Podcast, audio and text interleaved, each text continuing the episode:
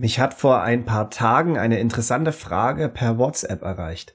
Und zwar einer meiner alten Weggefährten, mit dem ich hier im Ort Tischtennis gespielt habe vor einigen Jahren, arbeitet jetzt auch schon eine ganze Weile im Supply Chain Management und hat mich gefragt, was mir denn so in der Vergangenheit, auch vielleicht bei meinem aktuellen Unternehmen so über den Weg gelaufen ist, in der Abgrenzung zwischen Einkauf und Supply Chain Management oder Planung. Und er hat mir so ein bisschen sein Leid geklagt und ich werde jetzt hier keine Firmennamen oder so nennen oder generell Personennamen, dass man das nicht in Verbindung bringen kann, dass in den letzten Jahren der strategische Einkauf immer größer geworden ist und dadurch auch auf operativer Seite in, äh, in der Supply Chain, in der Materialwirtschaft mehr Arbeit verursacht und man zum Teil auch hergeht im strategischen Einkauf sich zum Beispiel nur noch um große, relevante, mit großen Einkaufsausgaben zum Beispiel Lieferanten kümmert und die weniger wichtigen Lieferanten, also die zum Beispiel strategisch weniger gewichtet sind oder weniger Einkaufsvolumen etc. oder Einkaufsausgaben im Jahr verursachen, dann eher Richtung den operativeren Teams in die operative Supply Chain oder Materialwirtschaft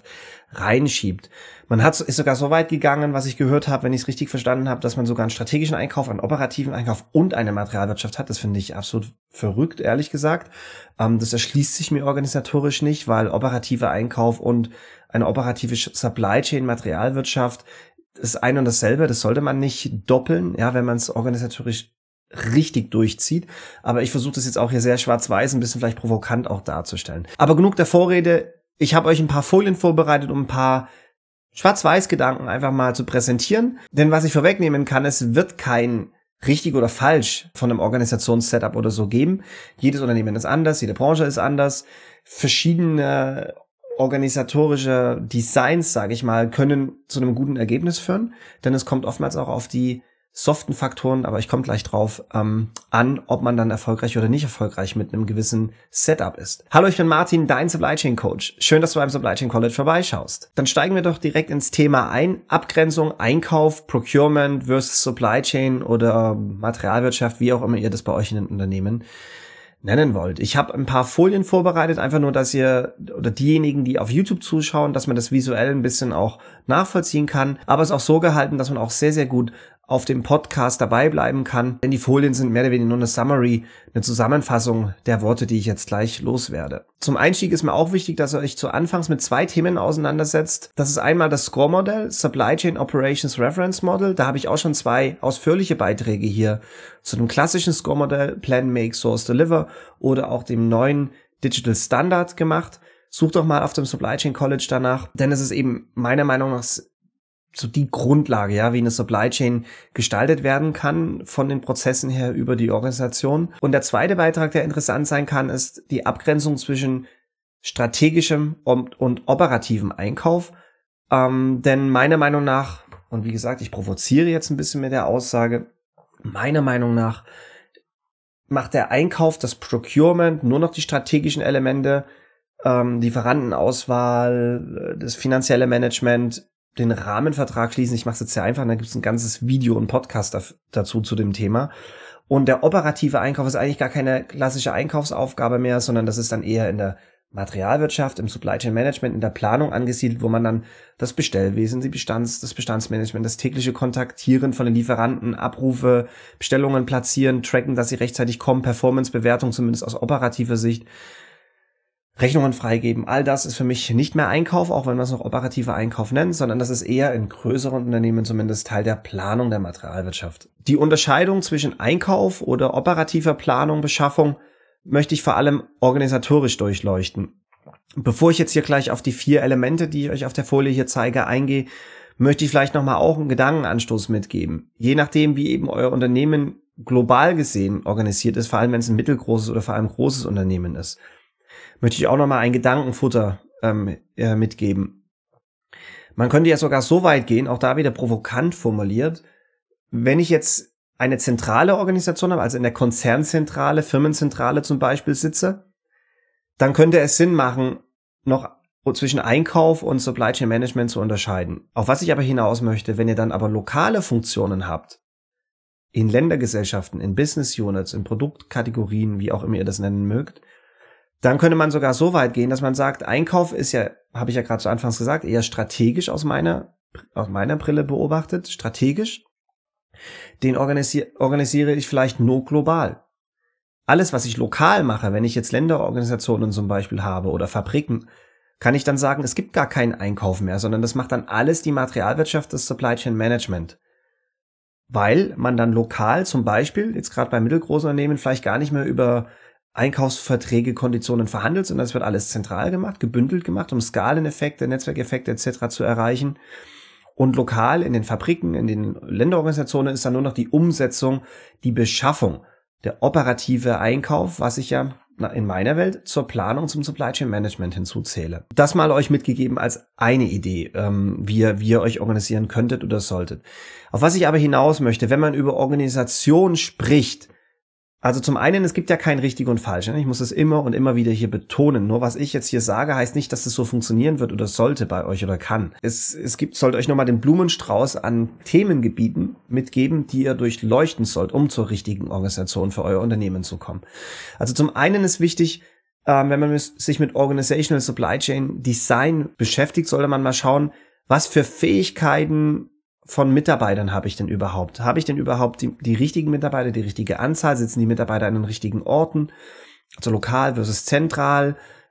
Habe ich Mitarbeiter, die sich vor allem gut mit Einkaufsthemen, Procurement-Themen auskennen oder eher Logistikthemen, Beschaffungsthemen, was auch immer. Ja, das könnte sehr, sehr weit ähm, spinnen. Das ist eine wichtige, ein wichtiges Element und ihr müsst euch vor allem auch immer in die Zukunft ja, gerichtet damit auseinandersetzen.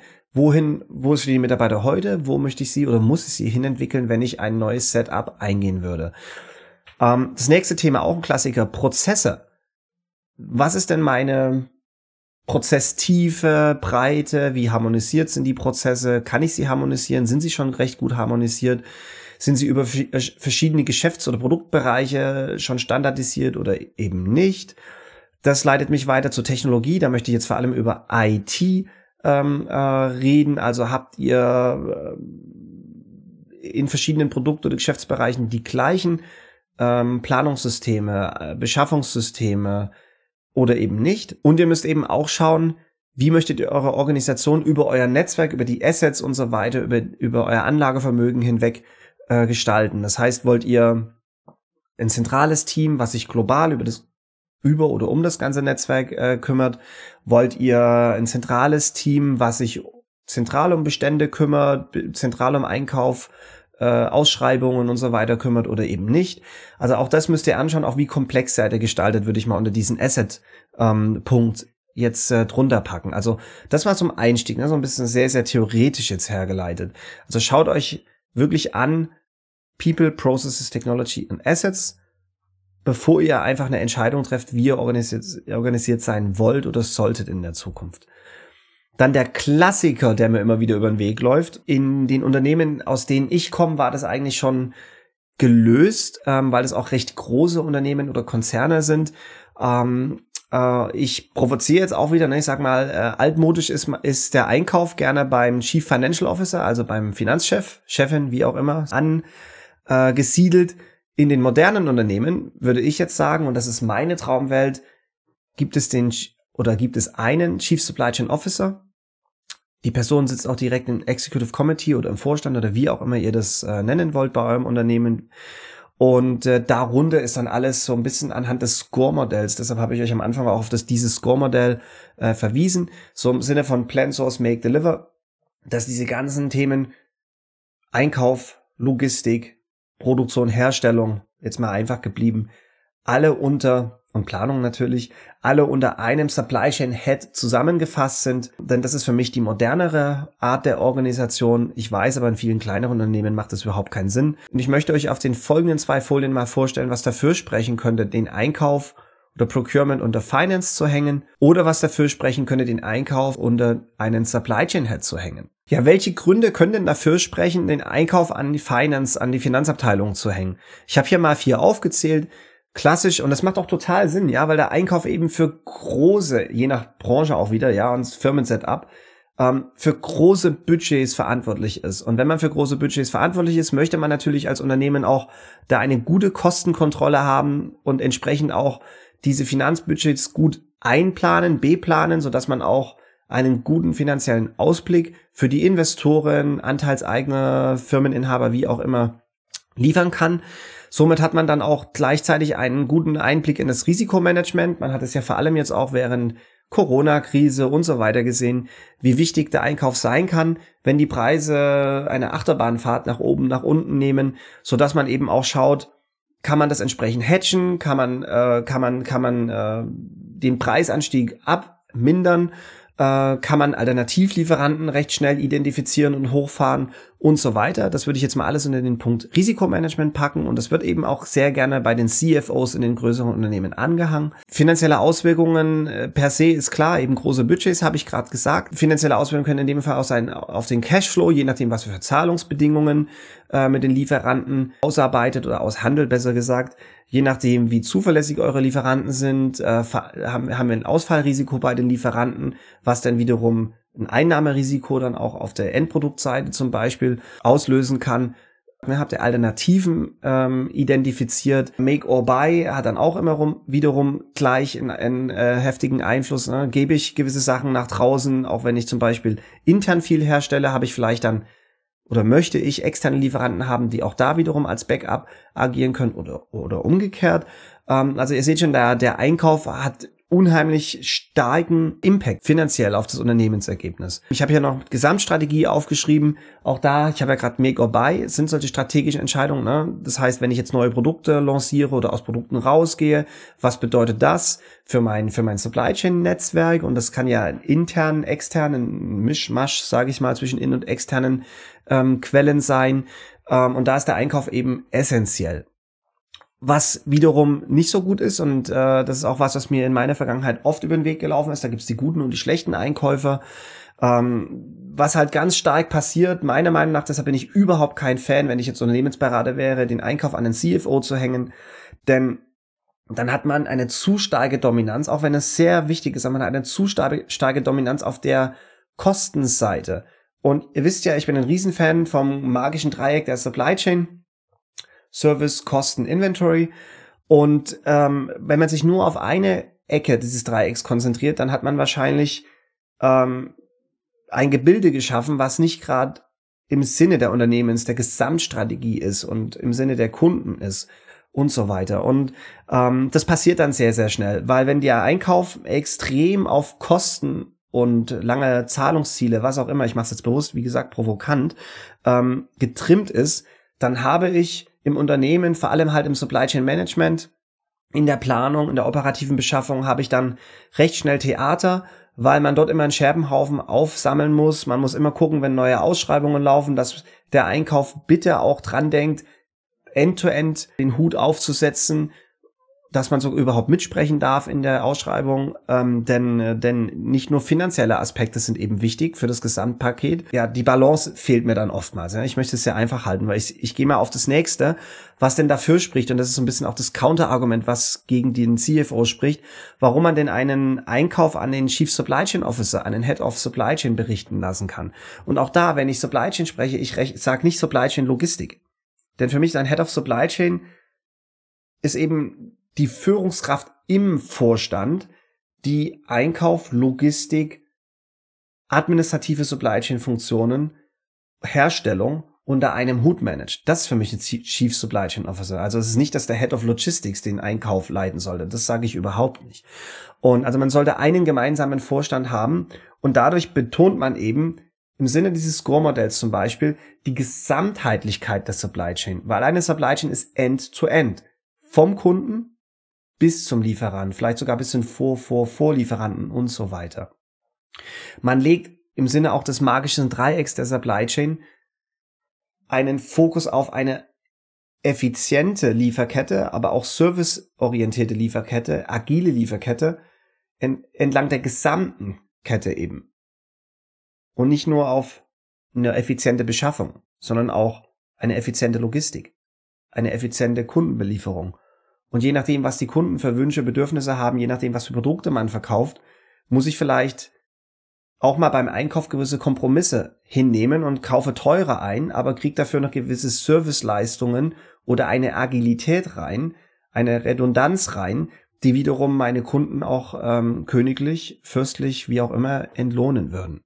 Was auch dafür spricht, eine gesamtheitliche Supply Chain zu haben, in die der Einkauf integriert ist, ist eben, dass die Funktionen sich besser abstimmen. Ich habe ja gerade schon ein paar Beispiele genannt, dass man bei Ausschreibungen eben nicht nur auf die Kosten schaut, sondern eben auch mit, mit der Logistik, mit der mit der Distribution, mit äh, dem Order Fulfillment, wie auch immer, in den Austausch geht, so dass man eben eine end-to-end -end optimierte Lösung findet, also die besten Total Cost of Ownership und nicht nur die besten Beschaffungskosten findet und dann eben entsprechend auch eine gute Zusammenarbeit ähm, fördert. Ebenfalls ist wichtig, wir haben jetzt ein paar Mal Supply Chain Netzwerke schon angesprochen, dass der Einkauf sich auch dafür verantwortlich fühlt, eben nicht nur den letzten Teil da umzusetzen, dann die, die finale Beschaffung, sondern eben, dass der Einkauf auch versteht, wie ist denn meine gesamte End-to-End Supply Chain aufgestellt? Wie sieht denn das Supply Chain Netz überhaupt aus?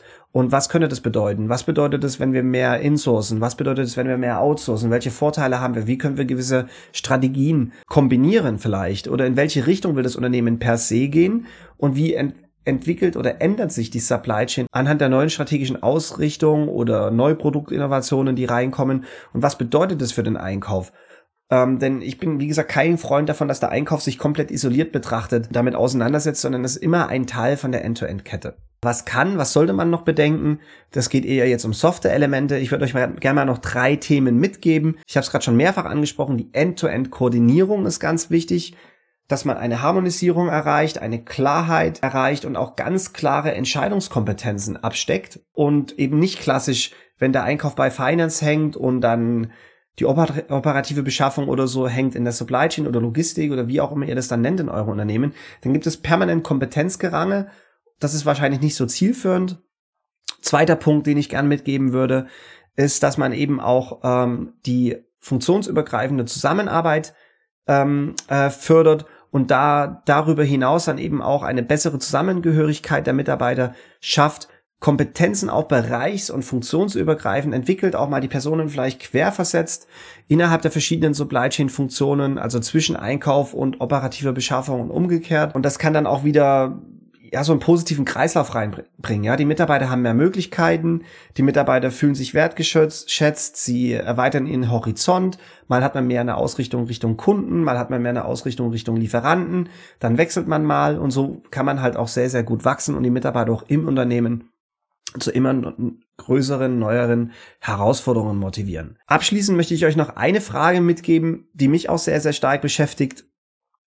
Und da habe ich mal was gelesen, ich glaube, das war von Mac Kinsey, ich glaube, der Titel im Englischen war How Great Supply Chains Work or are Organized, irgend sowas in die Richtung. Also könnt ihr ja mal googeln, vielleicht findet ihr ja diesen, diesen Bericht auf der McKinsey-Seite.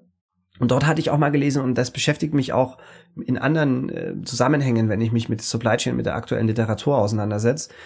Gibt es denn überhaupt noch klassische Rollen? Der Einkäufer, die Planerin, äh, der Logistiker oder eben nicht, ja, in Zukunft. Und gerade ich bekomme ja aus dem Feld der Supply Chain Planung, was für mich das Herzstück eines Supply Chain Managements ähm, ist, des modernen Supply Chain Managements. Ähm, und, und auch McKinsey hatte darüber geschrieben, sollte man sich vielleicht ganz anders organisieren in Zukunft. Im Sinne von, gibt es einen Business Process Owner, also jemand, der zum Beispiel für die integrale Businessplanung zuständig ist, also auch bisschen zu Finance rein, äh, Kundenseite, Vertrieb, Vertriebsplanung, Finance, Finanzplanung rein. Darunter könnte man dann sogenannte Value Stream Owner oder Manager, wie auch immer, setzen. Also jemand, zum Beispiel ein End-to-End, ich habe es immer alleinhaften End-to-End Supply Chain Manager für eine Sparte oder Produktkategorie oder Gruppe genannt. Ähm, die Person hat dann einen Einkäufer, eine Einkäuferin, Planerin, äh, Logistik äh, für die Sparte, je nachdem, ne, wie stark harmonisiert seid, global oder eben auch nicht. Mm, und darunter können wir dann auch wieder, und das muss jetzt nicht unbedingt hierarchisch, ne, wenn ich darunter sage, aber man könnte dann vielleicht auch diese so Zeitachsen, ne? Business Process Owner ist mehr so der Stratege, Value Stream Manager mehr der Taktiker und dann hat man unten die Execution, diese ausführenden Funktionen, wo man dann den End-to-End-Planer hat und nicht mal klassischen Absatzplaner und einen Supply Planner, ähm, sondern man hat einfach jemand, der die, den Vertrieb mit der Produktion zum Beispiel vernetzt und guckt ein bisschen auf Demand Planning und ein bisschen auf Supply Planning, ein bisschen auf Beschaffung und ein bisschen auf Forecasting. Ähm, ich würde immer natürlich dann noch, wenn man gerade ein größeres Unternehmen ist, zentral noch so ein paar Intelligenzen haben, dass ich so Demand Planning Kompetenzen habe, Supply Planning Kompetenzen habe. Aber ich könnte ja trotzdem ausführende Rollen haben, wo das beides ein bisschen verschmilzt, insofern ich eben übergeordnet natürlich die Kompetenz oder die Funktion an sich nicht aus dem Auge verliere. Das sind so mal ein paar Themen, die ich euch gern mit an die Hand geben möchte, um mal drüber nachzudenken, wie man denn organisiert sein kann. Also macht es Sinn, einen Einkauf strategisch zu separieren vom Operativ, von der operativen Beschaffung? Macht es Sinn, den Einkauf an den Finance Head, an den CFO berichten zu lassen? Oder sollte man nicht eher einen Chief Supply Chain Officer in seinem Unternehmen haben, worunter man dann eben nach Scrum-Modell Plan Source Make Deliver alle Funktionen sammelt? Ich habe euch versucht, mal ein paar Vor- und Nachteile, einige meine Gedanken an die Hand zu geben. Und ich hoffe auch, die Frage meines Bekannten zumindest vom Ansatz her so angerissen beantwortet zu haben. Denn abschließend, ich muss es nochmal sagen, es gibt kein richtig und falsch, wie ihr organisiert seid. Ähm, ihr müsst nur konsequent durchziehen und euch der Konsequenzen bewusst sein, der Vor- und Nachteile bewusst sein von dem einen oder anderen Setup. In diesem Sinne, vielen Dank fürs Zuhören und fürs Zuschauen. Für den Algorithmus lasst doch bitte einen Daumen da, teilt das Video oder den Podcast, abonniert den Kanal folgt dem Podcast und ich freue mich, euch beim nächsten Beitrag wieder zu begrüßen.